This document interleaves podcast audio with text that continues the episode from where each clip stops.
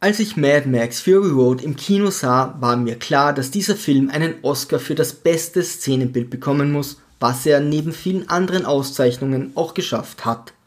Die Masse liebt den Streifen und ich möchte mich auf keinen Fall für die herausragenden Eigenschaften des Blockbusters streiten. Der Geschichte könnte man, wenn man sehr zynisch wäre, einen klitzekleinen Vorwurf machen. In einer dystopischen, kargen Welt, die Wasser und Benzin im Überfluss besitzt, herrscht in einer Wüstenzitadelle der Mythos vom grünen Land. In Wahrheit ist das Fleckchen Erde nur ein paar Tagesreisen entfernt, aber der Job des Speers ist bei den Warboys nur etwas für Mädchen und auf die Idee, in der näheren Umgebung nach Rohstoffen zu suchen, ist offensichtlich noch niemand gekommen. Max zieht mit seinen schwangeren Freundinnen zum Spaß aus und findet tatsächlich das grüne Land, welches zu einem Sumpf verkommen ist. Verwirrt und ziellos bummeln sie weiter durch die Wüste, als sie plötzlich einen Mast im Sand entdecken, auf dem eine nackte Frau lasziv schmachtet. Selbstverständlich kann hier keiner widerstehen und auch niemand wird skeptisch, wenn sich eine nackte Frau in der Wüste auf einen Mast begibt und wie bescheuert regelt, um sich einen formidablen Hitzschlag zu holen. Max geht vollkommen überraschend in die Falle.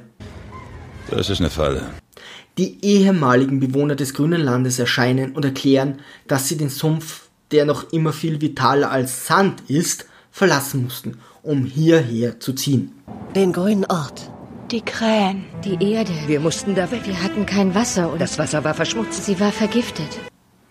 Ich wartete mit Spannung darauf, dass die Kamera hochschwenkt und eine gigantische Stadt in der Wüste offenbart. Aber Pustekuchen. Nur langsam wurde mir klar, was mit hier präzise gemeint ist. Ein Mast im Sand. Wir resümieren.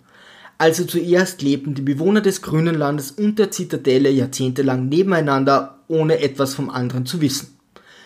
Nach dem Fall des Paradieses sind die Bewohner vom vitalen Sumpf in die Wüste zu einem Mast umgezogen. Seither regelt sich dort täglich eine nackte Frau, während sich der Rest hinter einer Düne versteckt, hämisch kichert und darauf hofft, dass ein Wüstenwanderer in die Falle geht. Auch wenn keiner weiß, woher der eigentlich kommen soll.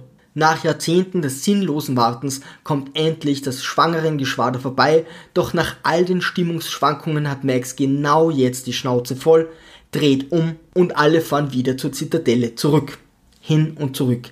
Eine ziemlich unnötige Reise.